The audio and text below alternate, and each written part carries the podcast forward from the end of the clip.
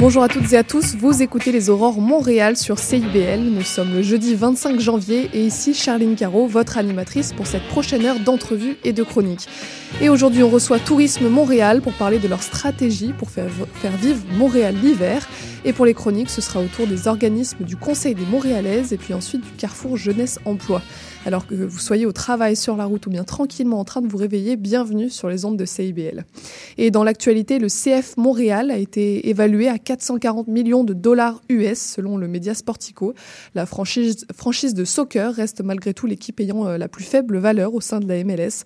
L'arrivée de Lionel Messi dans la ligue pourrait tout de même euh, permettre au club de grimper dans le classement financier. Et ensuite, quelques activités à faire euh, cette fin de semaine. Il y a tout d'abord les glissades Gamelin dans le centre-ville qui ouvrent leurs portes demain pour la première fois. Et puis si vous êtes plutôt patinage, le parc Notre-Dame de Grâce organise un disco patin demain soir. Et si vous préférez rester en intérieur, la bibliothèque de Cartierville convie les plus jeunes à une activité de fabrique de boules à neige. En attendant la fin de semaine, on continue sur CIBL avec la chronique du Conseil des Montréalaises.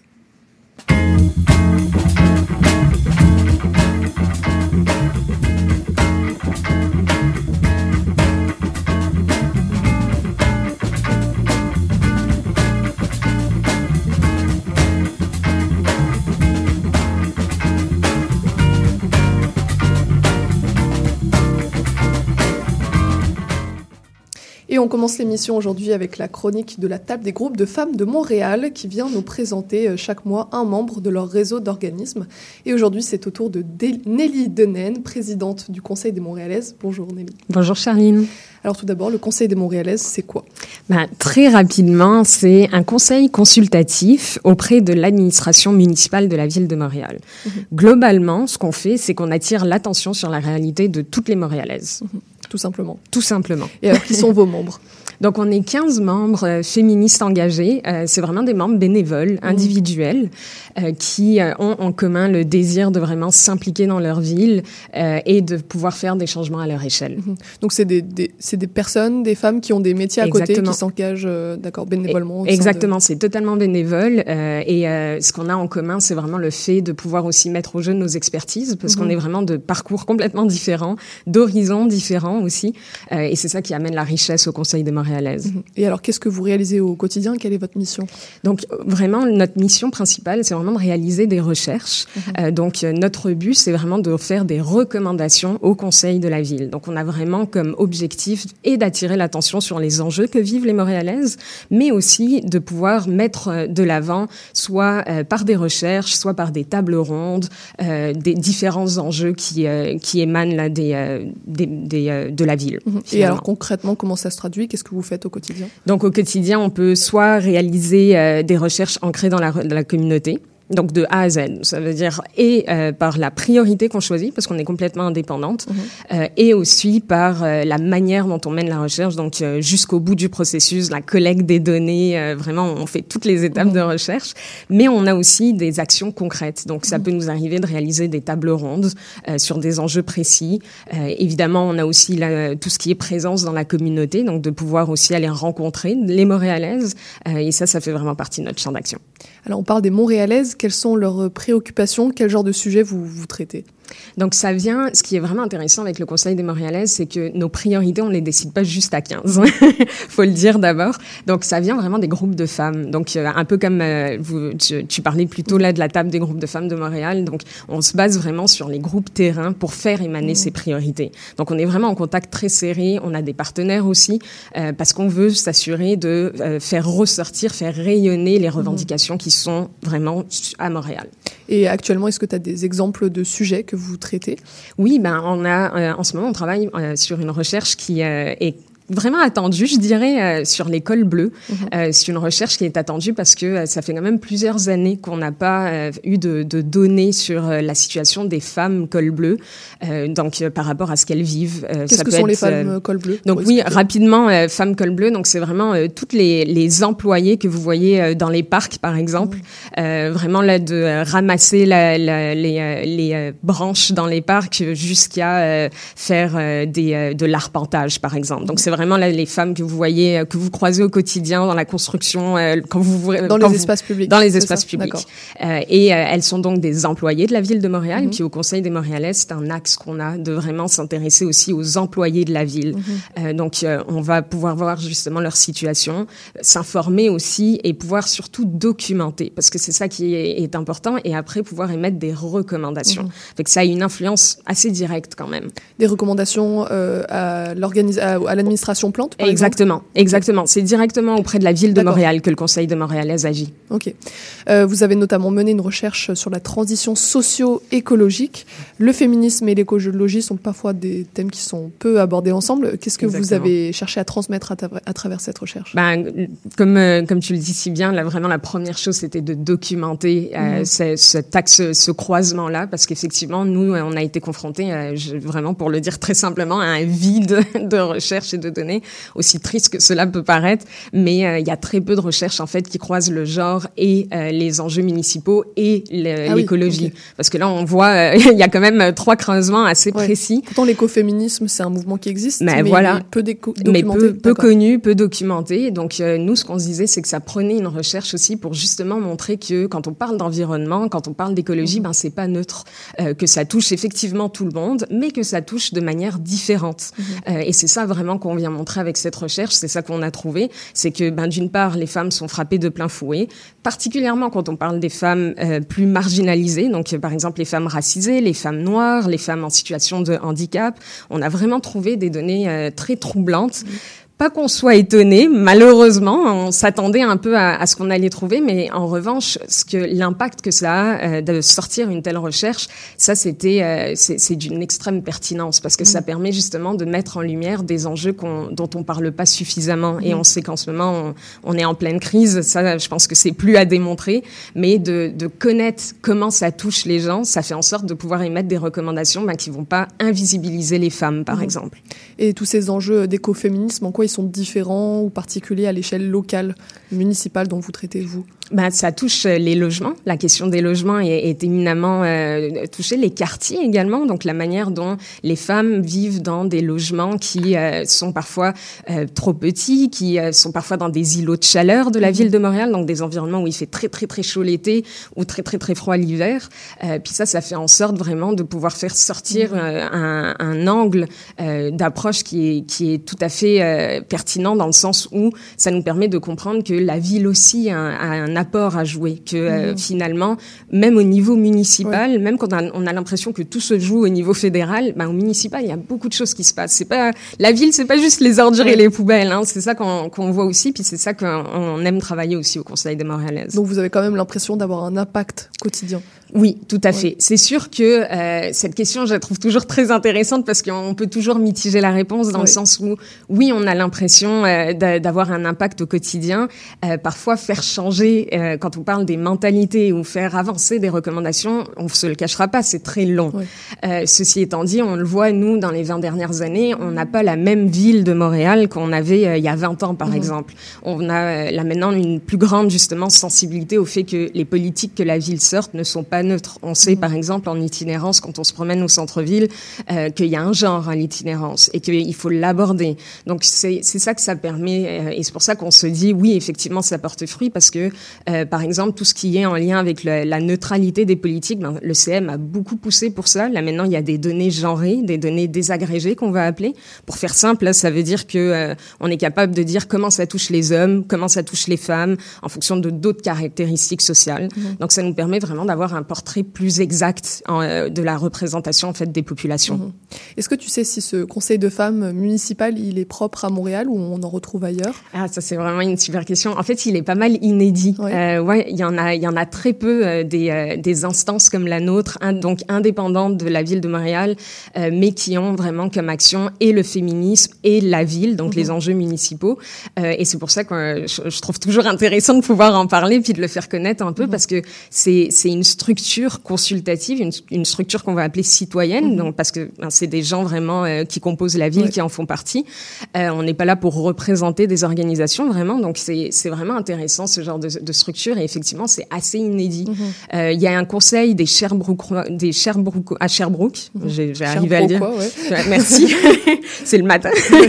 et je sais que il y a un conseil aussi qui se trame à Laval, à Longueuil. Il y a des discussions, donc on voit qu'il y, y, a beaucoup d'intérêt de plus en plus pour ce type de, d'un site de, de structure finalement consultative. Alors les Montréalaises, elles sont nombreuses et j'imagine qu'il y a beaucoup d'enjeux qui les touchent. Comment vous, choisissez euh, vos priorités? Bah, C'est sûr que euh, les priorités, déjà, on les discute en se, en, se basant en fait sur ce qui est déjà euh, revendiqué auprès de la ville de Montréal. Mhm. Donc on va voir par exemple les groupes de femmes, les groupes ou les tables de, de, de, concertation comme la table de, de groupes de femmes de Montréal. Et on se base vraiment sur les discussions qui ont lieu, les revendications qui ont lieu pour faire remonter ça au Conseil. On a évidemment chaque année une liste de priorités parce que euh, on est 15 bénévoles et malheureusement on ne peut pas tout faire. Donc c'est sûr que parfois ça nous force à faire des choix déchirants, euh, mais ça fait aussi en sorte qu'on est capable, quand on se donne une priorité, de la mener à terme. Euh, et donc c'est des objectifs vraiment intéressants. On a aussi d'autres partenaires comme Action Travail des femmes. quand je parlais de la recherche col bleu, on trouve toujours important en fait d'aller voir des partenaires qui sont directement sur le terrain, qui travaillent avec les femmes, qui travaillent avec les Montréalaises, pour que nous, on ait vraiment un sens plus exact de ce qui se passe aussi, mhm. et pour pas euh, aller euh, à l'opposé de ce qui est revendiqué, mais plutôt faire rayonner ce qui est mhm. revendiqué aussi. Et autre question, est-ce que les enjeux qui touchent les Montréalaises changent beaucoup au fil des ans mhm. Je ne sais pas si le conseil est ancien, si ça fait longtemps qu'il existe. Oui, en fait, euh, ben, en fait, nos 20 ans. Ah, Donc, quand même, on a passé, on a passé notre majorité. Ouais, et eh ben c'est pas mal. Est-ce que en 20 ans, il y a des enjeux qui ne sont plus d'actualité, que vous avez réglés, je l'espère, et d'autres qui perdurent? Oui, bah ça c'est un triste constat. Hein. Mhm. C'est euh, donc c'est euh, effectivement les enjeux euh, changent énormément. Les, par contre, les, en fait, ce que je veux dire, c'est que les enjeux ne changent pas tellement mhm. finalement. quand on parle d'itinérance, quand on parle de logement, en ce moment on est en pleine crise de logement, donc ça occupe beaucoup l'attention. Il y a les actions, je pense, se se solidifie. Euh, mais malheureusement, les enjeux sont somme toute assez pareils qu'il y a 20 ans. Et ça, c'est pas euh, c'est pas par manque de, de, de, combativité ou par manque de revendication là de la part du Conseil, mais c'est tout simplement quand on parle des enjeux féministes, euh, les constats sont, sont parfois mitigés sur le fait de euh, on n'avance pas à vitesse grand V malheureusement. Puis un des grands mythes, c'est le mythe de l'égalité atteinte, sur lequel on table énormément justement pour documenter que même si on a l'impression que on est peut-être rendu ailleurs, ben pas tant que ça finalement, que mm-hmm ces enjeux doivent encore être au devant de la scène, qu'on doit encore les répéter, euh, et qu'il y a donc des actions aussi à porter. Mais mhm. ceci étant dit, ne quittez pas les ondes, tout n'est pas perdu, il y a, il y a beaucoup de choses qui se passent. Euh, faut pas non plus être cynique, sinon euh, on, je serais pas là ce matin à vous parler. on parlait d'impact, euh, peut-être que ça va mhm. nous donner une raison de se réjouir. comment vous voyez que votre travail porte ses fruits? Nous, on le voit à travers le fait que cette, cette, cette instance qu'on a là de consultation, c'est qu'on a quand même un sens assez euh, pour faire des recommandations. C'est-à-dire qu'on a, on, a cette voie-là pour faire remonter justement les revendications du terrain à une, instant, à une instance comme le conseil de ville, par exemple. Euh, L'autre aspect qui est extrêmement intéressant, c'est le fait de documenter en soi, c'est vraiment une victoire, de pouvoir avoir des avis ou des recherches qui nous permettent de, de scientifiquement prouver que on peut faire autrement, qu'on peut changer les choses, ça aussi pour moi c'est une victoire. Donc euh, et évidemment il y a des gains euh, plus terre à terre. On peut parler notamment là de par exemple en itinérance, euh, c'est le conseil le conseil des Montréalaises a été un des premiers acteurs à sonner la sonnette d'alarme par rapport mmh. au fait de dénombrer les itinérants. on les dénombrait par rapport à ce qu'on voyait donc dans l'espace public, mais on sait que les femmes itinérantes ont différentes stratégies et que donc elles ne se retrouvent pas forcément sur la rue, mais qu'elles sont quand même en situation mhm. d'itinérance. Ça, c'est une victoire. Ça règle pas le problème de l'itinérance immédiatement, mais c'est une victoire parce que quand on sait ce qu'elles vivent, ça nous permet après ça de pouvoir émettre des solutions qui, qui vont représenter ces réalités au lieu d'avoir des solutions qui visent complètement à côté mhm. euh, et qui parfois ben, aggravent le problème mhm. ou euh, renforcent les inégalités. À Montréal, on discute de plus en plus de participation citoyenne et de mhm. l'état de notre démocratie. Qu'est-ce qu'apportent dans ce domaine-là des, structures comme le Conseil des Montréalaises? Bah, Comme je le disais tout à l'heure, on, on est quand même dans, dans des moments de crise. Hein. On a des crises majeures par rapport à, quand on parle d'environnement, mais on a aussi des crises majeures par rapport à la confiance envers nos institutions. Mhm. Euh, des instances comme le Conseil, ça permet de, de rallumer un peu cette flamme, mhm. euh, de vraiment se dire, OK, il y a, il y a 15 personnes, 15 femmes engagées euh, qui, justement, de manière indépendante, peuvent mener peuvent des recherches, peuvent mettre de l'éclairage sur certains enjeux et organiser des tables rondes pour documenter, mais pour aussi faire rayonner la voix des Montréalaises. Et ça, je pense que des instances comme ça, euh, quand on parle de participation citoyenne, elles sont extrêmement importantes parce que c'est non seulement un, une vue euh, sur ce qui se passe sur le terrain, surtout quand on est dans des administrations, donc parfois on, peut ne pas avoir un sens exact de ce qui se passe, ben, des instances comme le Conseil peuvent, peuvent le donner. C'est un peu comme prendre le pouls euh, très euh, concret, très tangible de ce qui se passe. Avec un lien direct aux citoyens. Avec un lien direct aux, citoyens. Instances, euh, Exactement. etc. Exactement. Très bien.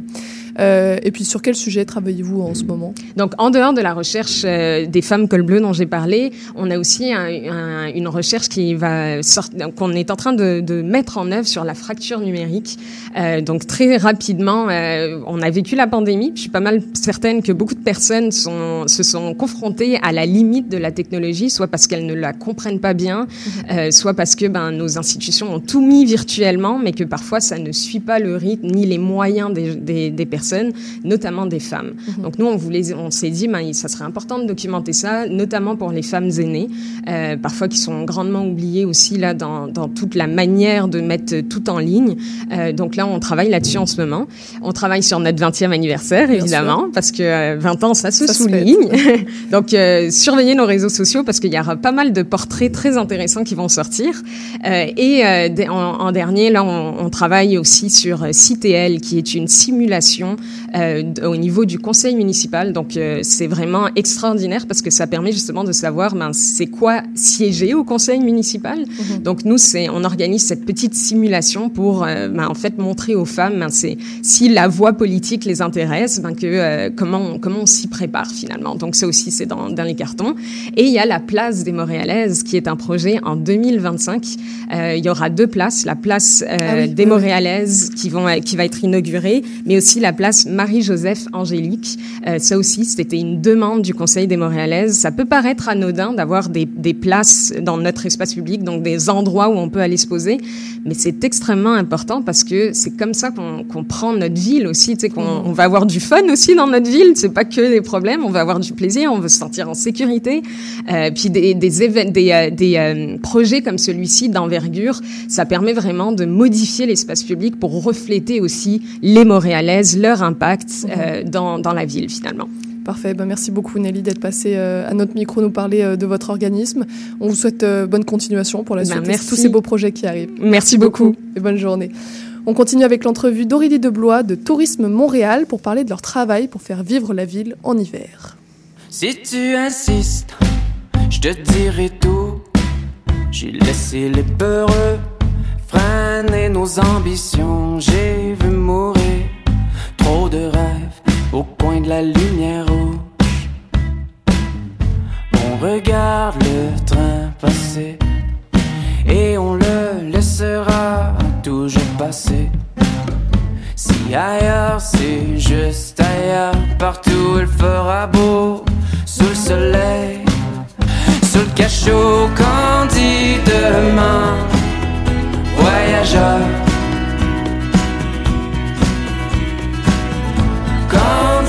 Demain, voyageur.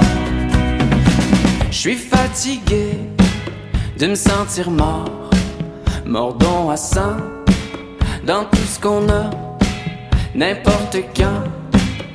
Je t'emmène user nos bottes. demain, voyageur.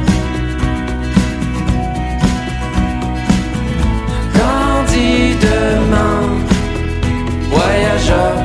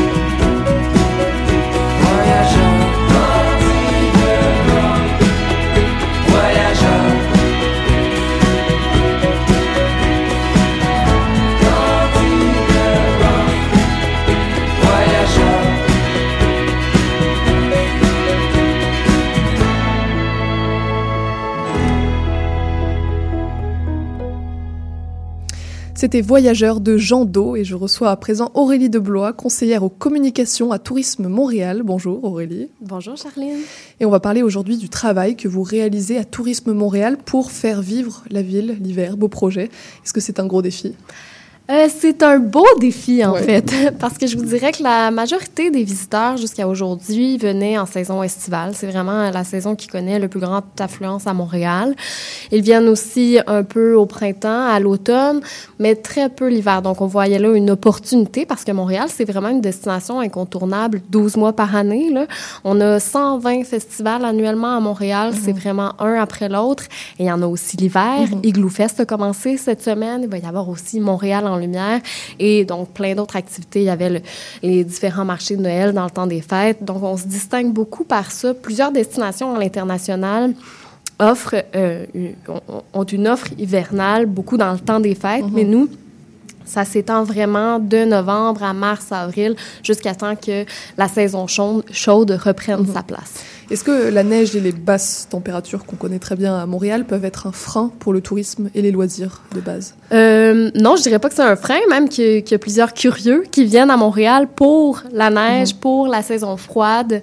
Euh, donc, et, puis ça donne place à des événements euh, uniques comme Igloo Fest. Justement, euh, c'est un événement qui est reconnu à l'international. Mm Igloo Fest, là, plusieurs milliers de personnes qui se rassemblent pour danser à moins 30 degrés avec un DJ. Mhm. C'est vraiment quelque chose euh, qui est attirant. Et puis, euh, ben, on a des patinoires aussi extérieures. Donc, les gens qui peuvent, qui souhaitent s'adonner à des sports d'hiver, des fois pour la première fois, eh bien, ils peuvent le faire et ils ont pu le faire malgré l'absence de neige dans les dernières semaines. On sait que la neige a été un peu tard à venir cette année. Là. Euh, on a huit patinoires réfrigérées à Montréal. Donc, quand même, ils ont pu s'adonner à mhm. ces sports-là. En plus, maintenant, de la raquette sur le Mont-Royal. Et, mhm. Donc, notre offre est très diversifiée. Et alors, concrètement, quel est votre travail au quotidien à Tourisme Montréal. Comment vous développez toute cette activité hivernale? Oui, donc euh, notre travail a passé beaucoup par euh, des actions marketing. Alors avant, on faisait pas euh, vraiment la promotion de l'hiver montréalais à l'international, mais depuis trois ans, on a investi considérablement pour attirer davantage de visiteurs pendant l'hiver. Alors, on a déployé la campagne L'hiver comme nulle part ailleurs mm-hmm. à l'international. Cette campagne-là, vous l'avez peut-être vue aussi à Montréal, parce que depuis la pandémie, ça, c'est une autre nouveauté. On s'adresse aux Montréalais pour qu'ils soient touristes dans leur propre ville. Euh, je peux vous demander, Charline, c'est quand la dernière fois que vous êtes allée, vous, à la biosphère, par exemple? Ça date un peu, mais un an peut-être. Ah, un an quand même! Ben oui, t'as un très bon score, parce que la plupart des gens à qui je le demande, ça fait très longtemps, et pourtant, ben, ils ont euh, des expositions. Euh, ça, ça, peut amener aussi à une visite au parc Jean Drapeau, qui offre une vue imprenable sur la métropole. Donc voilà, ça passe par les actions marketing. Et puis, en plus de, de, de, doubler, voire tripler nos investissements en marketing, on a aussi investi sur des nouveaux marchés, comme le Mexique, par exemple. C'était la première mhm. fois qu'on investissait pour la saison hivernale au Mexique. on a aussi euh, doublé nos investissements en France. Et puis, euh, donc C'est-à-dire des campagnes publicitaires à destination de ces pays? Exactement, pour attirer euh, mhm. les, les, visiteurs à destination. C'est toujours ça notre objectif premier. C'est la, la raison d'être de Tourisme Montréal, mhm. attirer des visiteurs à Montréal et leur prouver à quel point on a une offre qui est intéressante et incontournable. Vous en parliez, votre slogan, euh, un de vos slogans, c'est à Montréal, on vit l'hiver comme nulle part ailleurs. Il y a donc vraiment cette volonté de montrer aux touristes que la neige et le froid ne sont pas des obstacles au tourisme, on l'a dit, mais bien un atout Exactement. Et puis à l'international, euh, euh, aux États-Unis notamment, on dit Montreal is not cold, mm-hmm. it's cool. Donc euh, on parle beaucoup de la, de la singularité de Montréal pendant l'hiver, qui réside notamment dans son ambiance vibrante, ses événements uniques, son offre diversifiée d'activités et ça, c'est 12 mois par année, mais la chaleur des Montréalais. Et ça, les visiteurs le disent beaucoup, mm-hmm. là. Euh, dans nos sondages, ça revient souvent à quel point l'accueil est singulier. Les mm-hmm. gens, euh, les visiteurs qui arrivent à Montréal se sentent bienvenus. Et on en a la preuve c'est vrai, les résidents euh, sont très heureux de voir les visiteurs à destination. Et ça, ben, on est très content, puis c'est quelque chose qu'on chérit et auquel on fait attention parce qu'on ce serait la dernière chose qu'on voudrait, Mhm. là, que les résidents euh, euh, en aient contre les visiteurs, comme par exemple à Amsterdam, où euh, on parle de, de surtourisme. Là, Mhm. ici, c'est pas du tout le cas. Et on a fait un sondage l'an passé. On a sondé donc la perception des résidents face aux visiteurs. Et à plus de 75% ils étaient même pas neutres, ils étaient positifs. Ils savaient à quel point les, euh, les, les visiteurs, les touristes apportaient à l'ambiance de la métropole, à l'économie Mhm. locale aussi. Donc, Donc la population locale vous aide aussi euh, dans votre euh, stratégie de- d'attirer des touristes? ben oui, parce que ce, ce sont nos principaux ambassadeurs. Mhm. Ils sont le visage de Montréal. Quand les visiteurs arrivent à Montréal et qu'ils croisent des beaux bonjours, ben, euh, assurément, ils se sentent bien à destination. Et c'est euh, l'accueil et la raison principale du retour à destination d'un visiteur. Mhm. Donc, quelqu'un qui, qui s'est senti bien accueilli, là, quand il va retourner chez lui, il va en parler à ses amis, puis il va avoir envie de revenir Mhm. à Montréal. Quelle est euh, l'importance du tourisme hivernal à Montréal par rapport au reste de l'année? Est-ce que ça reste encore une saison de niche ou ça tend à se développer autant que, peut-être pas l'été, mais que le printemps, l'automne Hum, ben, comme je vous disais, euh, nous, ça fait deux, trois ans qu'on investit euh, Oui, court davantage dans les campagnes marketing pour promouvoir l'hiver montréalais. Alors, euh, on a encore du travail à faire, puis c'est un travail qui nous emballe. Mais donc, c'est sûr qu'il y a plus de monde qui viennent l'été, et puis tranquillement, on va peut-être voir les chiffres grimper pour l'hiver, mais en fait, on, le- on les voit déjà grimper. Là. À l'été, le taux d'occupation dans les hôtels de Montréal, c'est entre 75 et 80 avec des points d'occupation à quelques 90, 92, 93, comme des, dans, lors d'événements comme le Grand Prix, par Mhm. exemple. Euh, pour l'hiver, on est à peu près à 60 là, en décembre. C'est déjà une hausse Mhm. comparée à décembre 2019, qui est pas mal notre mois de référence, là, parce que c'est pré-pandémique. Euh, donc, on voit une hausse, on sait qu'on est sur la bonne voie. Et puis, euh, donc, ces chiffres-là sont amenés à augmenter dans les prochaines années. Et est-ce que vous savez s'il y a un potentiel euh, pour que les touristes viennent tester différentes saisons? Est-ce qu'un touriste qui vient l'été et qui est convaincu revient l'hiver? Ben oui, Ouais. c'est sûr, parce que justement, l'offre est tellement variée. Et Mhm. puis nous, on travaille avec nos différents partenaires, euh, les, les, les commerçants, les restaurateurs, euh, les, les, les propriétaires d'attractions, à ce qu'ils renouvellent toujours leur offre. hein. Donc, euh, euh, peu importe la saison à laquelle vous venez, il y a toujours quelque chose de différent à faire. Ça, c'est très important pour nous de travailler avec des partenaires qui sont innovants, créatifs. Et on a cette chance-là à, Mo- à Montréal, là, ça, ça bouillonne. Il y a ce qu'il faut. Oui. Et euh, globalement, d'où viennent euh, ces touristes? Donc, euh, on a beaucoup de visiteurs euh, du Québec. Donc, des quatre coins du Québec, là, c'est à peu près 30 des, des visiteurs qui viennent à Montréal.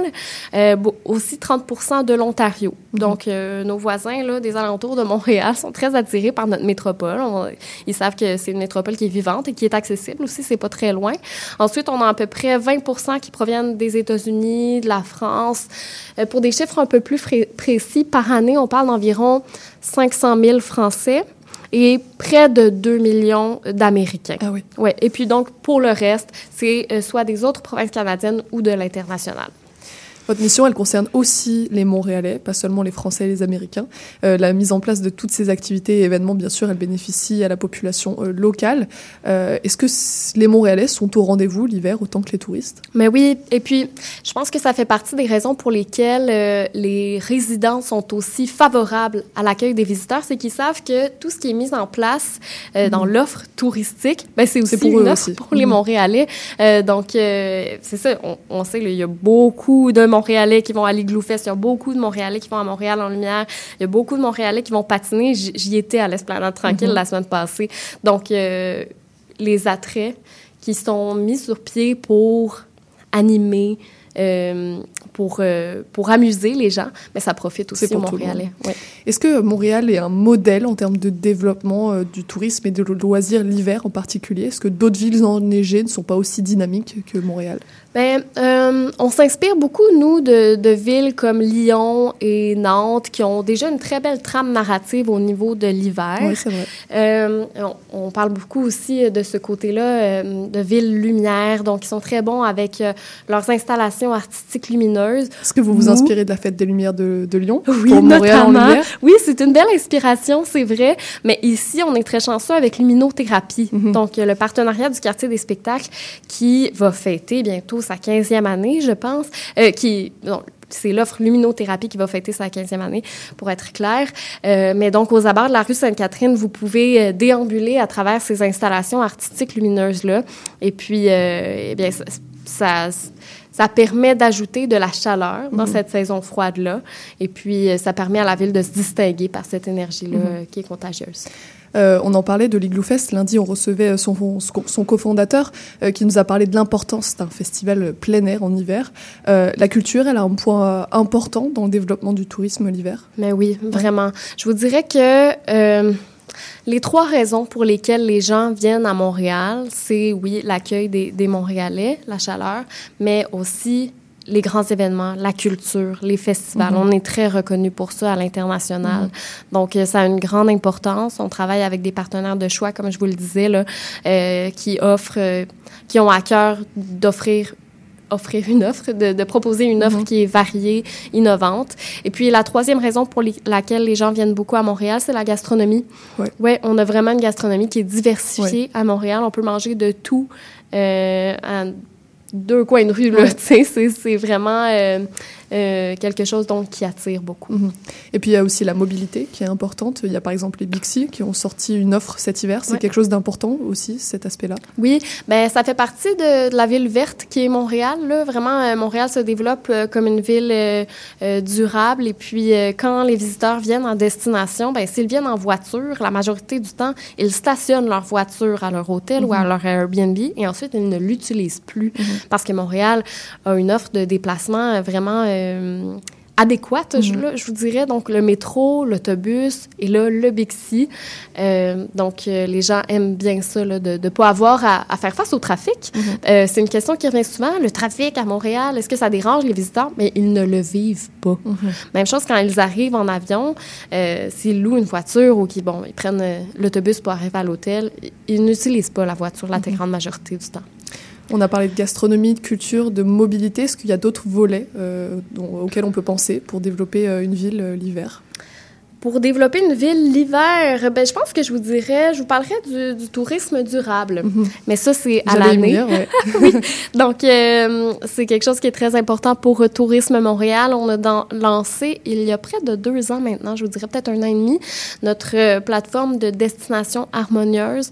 Donc, on encourage un tourisme régénérateur, durable. Et pour ce faire, on offre des formations à nos membres. Vous savez, Tourisme Montréal a quelques mille membres à travers la métropole. Euh, donc, euh, les restaurateurs, les commerçants, les, re- les responsables de salles de congrès, les hôtels, euh, et j'en passe, vraiment tous ceux qui ont des attraits. Et puis, on leur offre des formations en tourisme durable. Ils ont aussi accès à un guide pour euh, créer des événements éco-responsables. Et puis, nos efforts portent fruit en ce sens parce que Montréal, cette année, a maintenu sa première position en Amérique du Nord au palmarès du Global Destination Sustainability Index, qui est une référence mondiale en Amérique du Nord. Donc, on est très, très fiers de ça. Et puis, tout récemment, on a obtenu la 13e place dans la section Destination durable du palmarès Traveler's Choice pour l'année 2024. Donc, euh, on est dans la bonne, on est dans la bonne euh, direction. Et puis, euh, on encourage aussi les gens, lorsqu'ils vont sur notre site internet mtl.org, à compenser leur empreinte carbone. Donc, on a un outil, un calculateur carbone. Et puis, euh, vous pouvez vous répondre à quelques questions. Je pense que c'est six, six ou sept questions. Comment vous êtes venu? À Montréal? Où est-ce que vous habitez une fois sur place? Qu'est-ce que vous mangez? Est-ce que vous mangez de la viande? Comment vous vous déplacez? Quels sont les attraits auxquels vous participez et tout? Et puis, à la fin, ils proposent un montant à euh, donner bénévolement. Ben, à donner, je veux dire, c'est- c'est très... euh, rien d'obligatoire, là Faire un don à... à faire un don à Carbone Montréal qui va planter des arbres. Donc, c'est une façon de, de participer au tourisme durable. Et puis, euh, dans différents lieux clés de la métropole, vous retrouverez une promesse pour un séjour durable. Donc, on encourage les gens là, à faire vœu de ben, laisser la destination dans un aussi bon ou un meilleur état que celui dans lequel ils l'ont trouvé, euh, que celle dans lequel ils l'ont trouvé. Donc, de se ramasser, hein, si euh, on a des déchets, on va les jeter. On fait attention au bruit si on est euh, dans un logement avec des gens autour. Donc, plein d'exemples comme ça. Là. Parfait. Et pour finir, quels sont vos projets pour la suite? Continuer à développer le tourisme? Est-ce qu'il y a des événements que vous essayez de monter, etc. Projet pour la suite, je vous dirais que c'est toujours de renforcer le rayonnement et l'attractivité de la destination, d'assurer une offre qui est diversifiée, renouvelée, parce qu'on veut que les gens reviennent mm-hmm. à Montréal. En 2023, on a accueilli quelques 11 millions de visiteurs et c'était le même chiffre qu'en 2019. Donc, on est vraiment revenu à la normale. C'était un moment important quand même pour le tourisme qui en a souffert, ben, qui a souffert énormément de la pandémie comme plusieurs milieux. Euh, on veut continuer de propulser les événements d'affaires et sportifs à Montréal. Vous savez que Montréal se positionne très bien à l'international pour l'accueil de congrès. On a d'ailleurs dévoilé récemment notre bilan euh, du tourisme d'affaires avec le Palais des Congrès. Et puis, euh, ben, continuer de fédérer l'écosystème dans le développement d'une destination harmonieuse, donc la belle cohabitation avec les résidents, et puis le tourisme durable et régénérateur. Bah, c'est un beau programme. Merci beaucoup Aurélie d'être venue nous parler euh, de notre ville et euh, de son hiver. Euh, je vous souhaite une bonne saison hivernale pour la suite. Ouais. Merci, bonne journée. À bientôt, merci. On continue avec la chronique des Carrefour Jeunesse Emploi.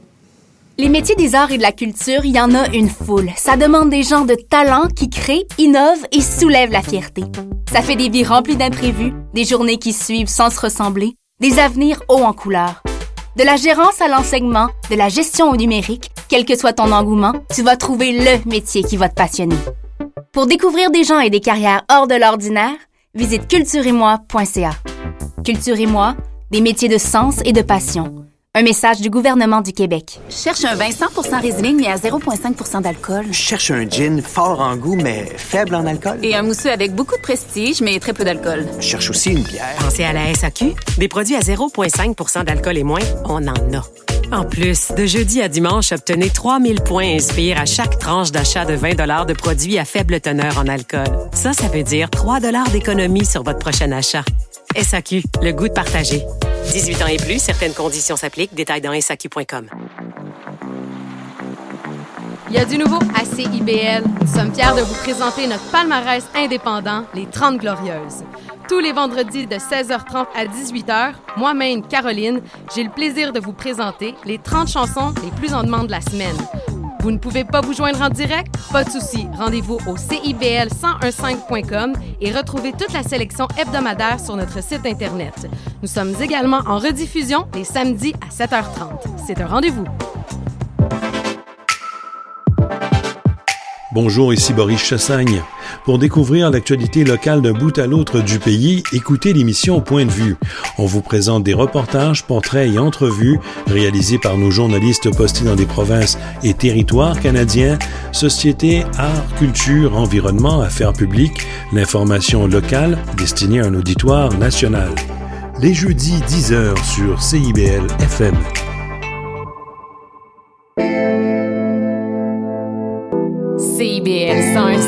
Montréal.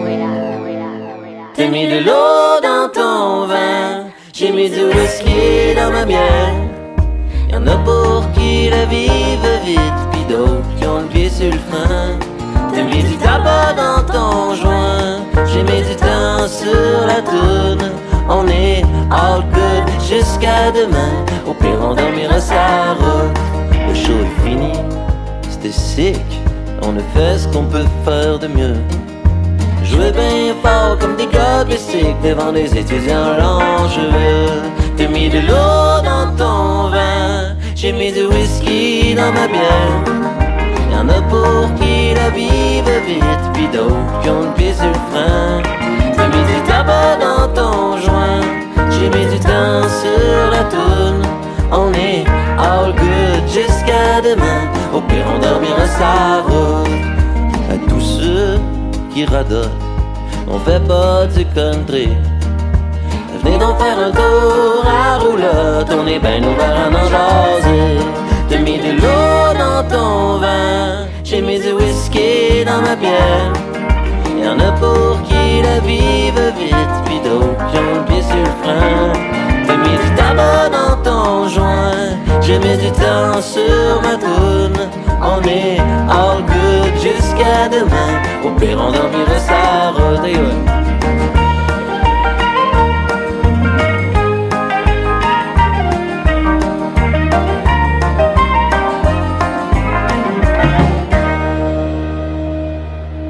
Merci, merci pour le tapage de main. C'est les deux pieds sur un nuage qu'on reprendra notre chemin. T'as mis de l'eau dans ton vin, j'ai mis du whisky dans ma bière. Y'en a pour qui la vie va vite, puis d'autres qui ont le pied sur le frein. J'ai mis du tabac dans ton joint, j'ai mis du temps sur la tour. On est all good jusqu'à demain, au pire on dormira sa route. On est all good jusqu'à demain, au pire on pratiquera sa route. C'était du country dans le ravin de Alex Burger et je reçois pour finir Roxane Côté-Laberge, conseillère en persévérance scolaire au CJE du Sud-Ouest de, Montréal. Bonjour Roxane. Bonjour. Les CJE, ce sont donc les carrefours jeunesse emploi qui nous proposent des chroniques tous les mois sur leurs différents projets en cours.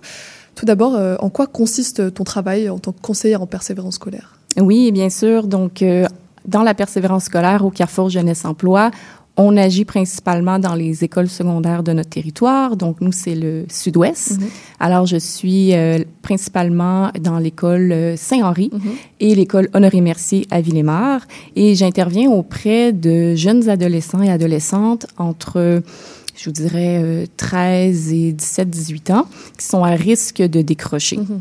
Et puis, euh, mes interventions varient. Donc, euh, je fais beaucoup de suivi individuel mm -hmm. aussi avec ces élèves où on va travailler euh, leurs intérêts, leurs forces, leurs qualités, leurs objectifs à long terme, moyen terme, court terme. Et puis, le but dans tout ça, c'est de mieux les outiller pour faire face à diverses problématiques d'ordre scolaire, comme par exemple euh, la perte d'intérêt envers les études, euh, la difficulté à se projeter dans l'avenir et tout simplement une baisse de motivation. Et ensuite, j'interviens aussi sous forme d'ateliers en classe, donc euh, des ateliers thématiques comme par exemple la conciliation travail-études, euh, des ateliers plutôt euh, en lien avec la connaissance de soi, donc des vision boards pour travailler leurs rêves et euh, les objectifs. Et puis la dernière façon dont j'interviens, c'est vraiment en lien avec des activités ouvertes à tous, donc euh, au niveau parascolaire. Mmh. Alors des activités sur l'heure du midi et après l'école. Et c'est vraiment dans cette euh, dans ce volet-là euh, que, que le projet dont, dont je viens vous parler aujourd'hui entre le comité événementiel de l'école Honoré-Mercier. Et justement, aujourd'hui, on parle donc de ce projet. Euh, Est-ce que tu pourrais nous le présenter? Donc, c'est le projet du comité événementiel, comme tu l'as dit, de l'école secondaire Honoré-Mercier. Oui, exactement. Donc, l'école Honoré-Mercier dans Villemar. Euh, c'est un projet qui a vu le jour il y a environ trois ans euh, avec ma collègue Audrey, qui s'occupe du bénévolat et de l'entrepreneuriat jeunesse au Carrefour Jeunesse mm -hmm. Emploi. On a mis sur pied un projet qui peut ressembler à une petite coopérative jeunesse avec l'immense collaboration de la technicienne en loisirs de l'école. On a fait affaire avec quelques étudiants et étudiantes qui désiraient s'impliquer dans leur école, mais au niveau des événements. Donc, au tout départ, la première année, c'était une poignée d'élèves qui devaient faire des heures de bénévolat, qui s'impliquaient plutôt dans les événements, euh, comment dire, déjà euh, déjà inscrits euh, au calendrier scolaire. Donc, on peut parler de spectacles, de concerts, de la compétition secondaire en spectacle. Et ces élèves euh, agissaient à titre de placière dans l'auditorium, euh, accueillaient le public et ce, ce type de tâches-là. Mm -hmm. Par la suite, le projet s'est transformé, donc avec un noyau plus solide d'élèves impliqués. Euh, ces élèves-là voulaient vraiment créer des événements de A à Z dans leur école, s'en charger et les organiser. Et c'est à partir de cet instant que on a vraiment eu du succès dans cette école-là avec les élèves. Euh, en fait, elles étaient tellement motivées à vouloir faire rayonner leur école et à vouloir augmenter la participation de tous les élèves aux événements de l'école qu'on s'est installé avec elles et on a créé le comité événementiel qui, à ce jour, compte, je dirais, une trentaine de jeunes adolescentes bien impliquées. Et ce succès, vous l'aviez prévu? Euh, on savait pas trop où on s'en allait au tout début. On se disait, bon, euh, on verra si on va avoir peut-être euh, cinq, six élèves, ça nous convient, euh, tant que ça leur plaise, puis que ça travaille la persévérance scolaire et puis euh, qu'elles ont envie d'être à l'école grâce à ces projets et ces activités-là. Mais euh, je vous dirais que cette année, en septembre, à la rentrée, quand on a vu qu'on avait pratiquement une classe pleine, on était euh, surprise. Victime euh, de votre succès. Exactement. Et très heureuse de voir euh, que les élèves voulaient autant s'impliquer. Mmh. Donc le lien avec la persévérance scolaire, c'est que ces projets-là donnent envie aux élèves de venir à l'école et de faire de, de l'école un milieu euh, sain et agréable pour ces élèves, c'est ça? Exactement. En fait, euh, c'est les élèves qui participent au projet, évidemment, ça travaille énormément leur persévérance scolaire Mhm. parce qu'elles veulent être là, elles veulent organiser des événements dans leur école, elles veulent la faire rayonner, elles veulent la participation de tous. Et pour les, les autres élèves qui font pas partie du projet, eh bien, ça, ça augmente en fait la, la, la programmation d'événements dans leur école. Il y a de plus en plus de choses intéressantes pour eux. Est-ce que ces élèves étaient tous euh, en difficulté scolaire ou il y, y avait différents profils? Ben c'était un projet euh, ouvert à tous, donc on a un peu de tout. Euh, comme je disais tout à l'heure, c'est c'est des adolescentes, donc on a un groupe de 30 filles, et puis c'est de tout niveau, donc de secondaire 1 à secondaire 5, différents profils aussi dans l'école. Donc il y en a qui sont dans des profils un petit peu en lien avec euh, la participation citoyenne, d'autres plus les sciences, d'autres les arts, et on a des élèves aussi qui sont dans des programmes à besoins particuliers. Mhm. Donc on a vraiment de tout. Et comment vous est venue l'idée de ce comité événementiel? Est-ce qu'il y en a d'autres qui existent autre part au Québec ou c'est une idée originale? Ben, en fait, c'est une, euh, une idée originale, je vous dirais, à- avec un petit remue-ménage euh, entre nous et avec la technicienne en loisirs.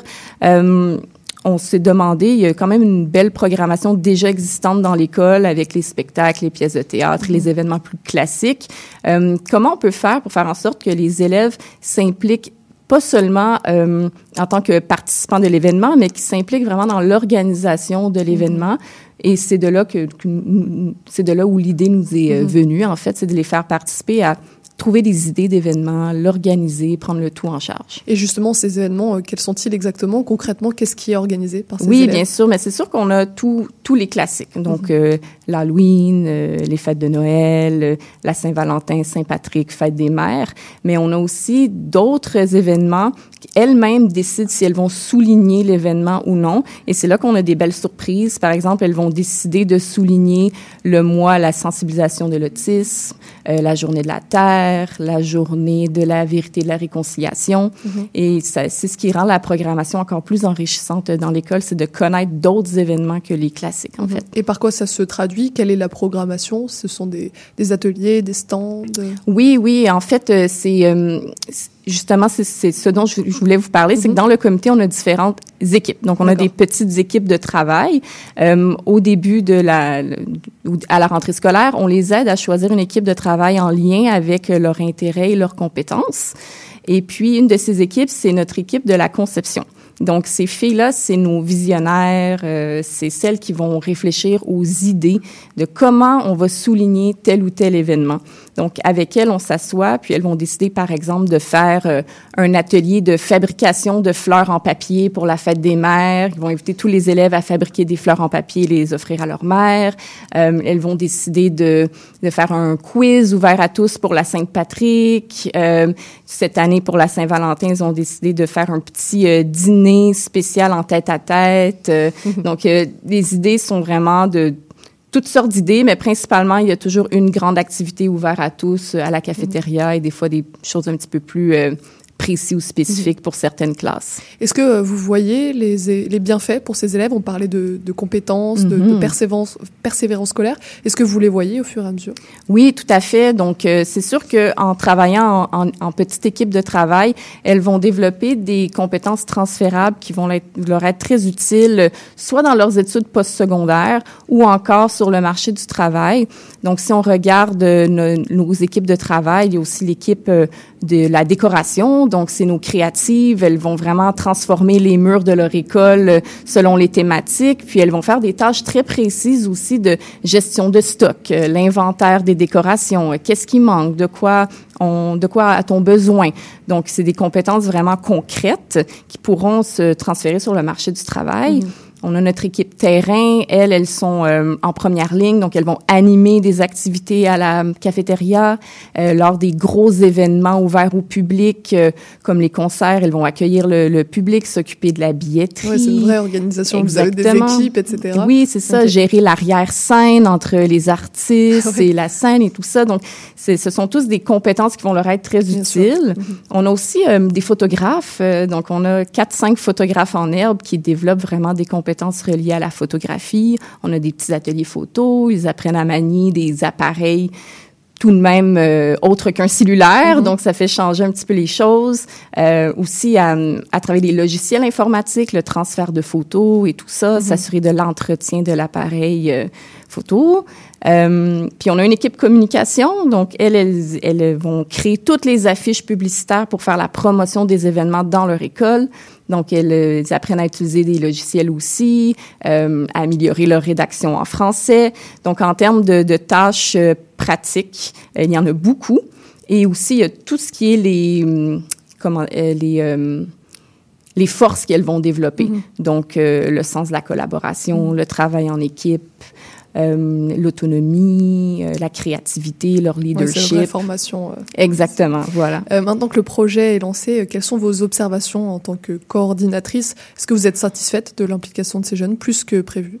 Euh, oui, oui, tout à fait. En fait, je suis même euh, surprise euh, parfois par leur grand sens de l'inclusion. Lorsqu'elles vont décider d'organiser un événement, ils vont vraiment penser à tous les élèves, donc elles vont oublier personne. Mmh. Elles vont s'assurer que tout le monde sera plus ou moins, euh, ils vont plus ou moins trouver leur compte dans les activités. Donc elles pensent aux plus vieux, aux plus jeunes, les élèves à besoins particuliers. Donc ça c'est c'est très surprenant de leur part à quel point elles elles ne sont pas du tout égoïstes dans mmh. leur euh, l'organisation des événements dans leur école.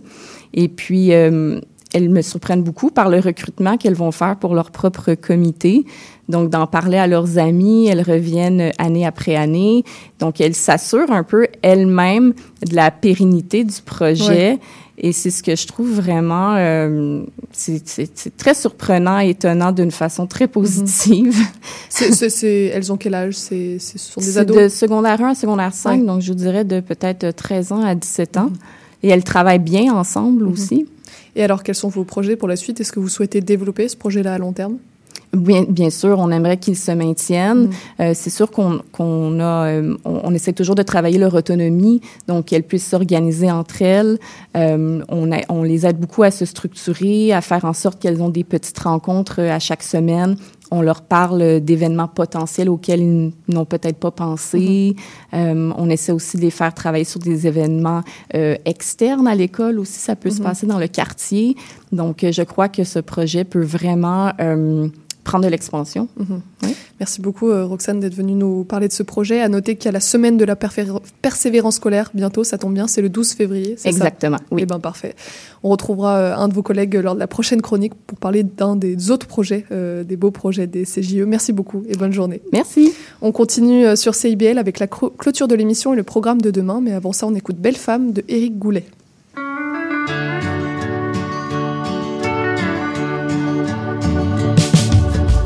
Jamais pensé te voir venir vers moi, venir à moi, belle femme. Jamais pensé pouvoir vivre avec toi tout ce temps-là, sans un drame. Toujours voulu t'avoir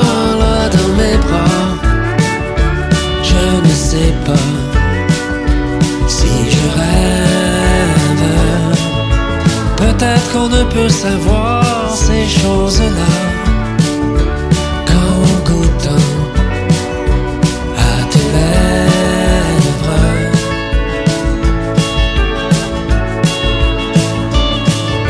Jamais pensé savoir à ce point-là que c'était toi.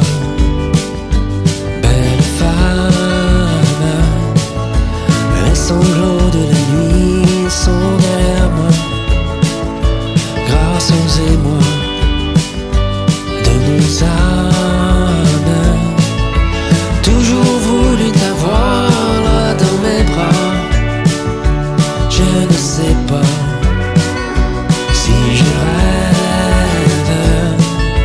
Peut-être qu'on ne peut savoir ces choses-là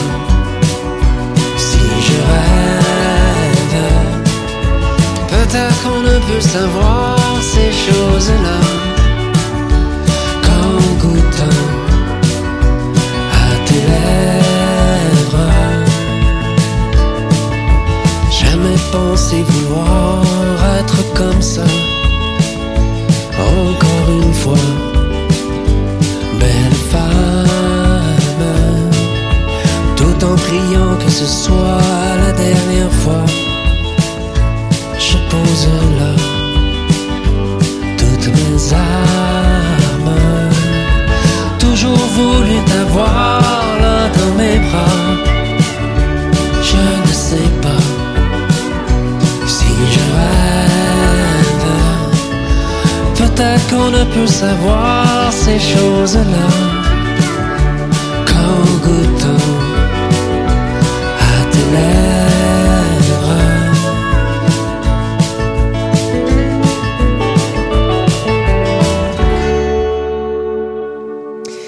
pour nous, euh, l'émission d'aujourd'hui touche déjà à sa fin. Je remercie nos invités, nos chroniqueurs du jour d'être passés à l'émission. Merci également à Maurice Bolduc pour la mise en onde et les choix musicaux.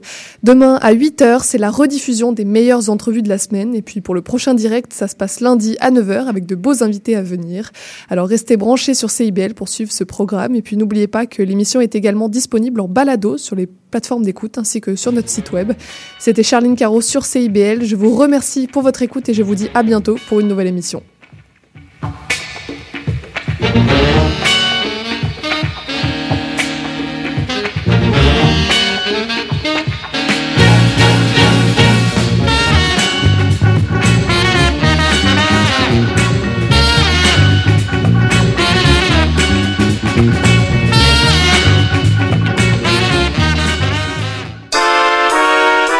Cherchez une activité ludique et rassembleuse? Inscrivez le Bingo Radio de CIBL à votre agenda. Chaque semaine, courez la chance de gagner 3500 dollars en prix. Invitez vos amis et jouez avec nous tous les dimanches dès 13h. Pour participer, procurez-vous les cartes de jeu du bingo de CIBL dans un point de vente près de chez vous. Pour trouver des lieux, visitez notre site web au cibl1015.com sous l'onglet Bingo Radio de CIBL. À dimanche prochain et bonne chance! Tous les mercredis à 8 h, soyez des nôtres à l'antenne de CIBL pour l'émission À la croisée des toits, votre rendez-vous hebdomadaire en compagnie de Richard Ryan et Sébastien Parent-Durand. Ils couvrent avec vous et leurs invités tous les angles de solutions possibles à la crise du logement qui nous frappe. La devise qui nous soutient n'est plus Québec, je me souviens.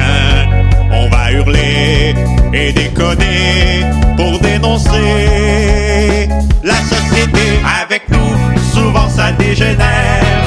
Dans le monde, il s'en passe des affaires. Sous le signe des moustiquaires, on a Les Trois Moustiquaires, mercredi 17h sur les ondes de CIBL.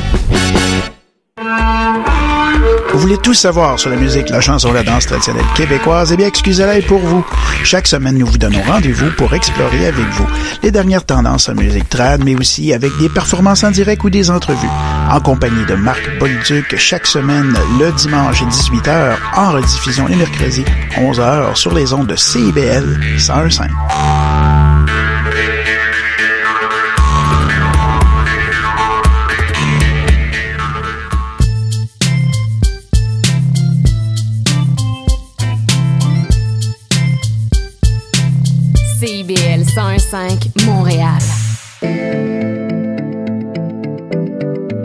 CIBL, au cœur de la musique.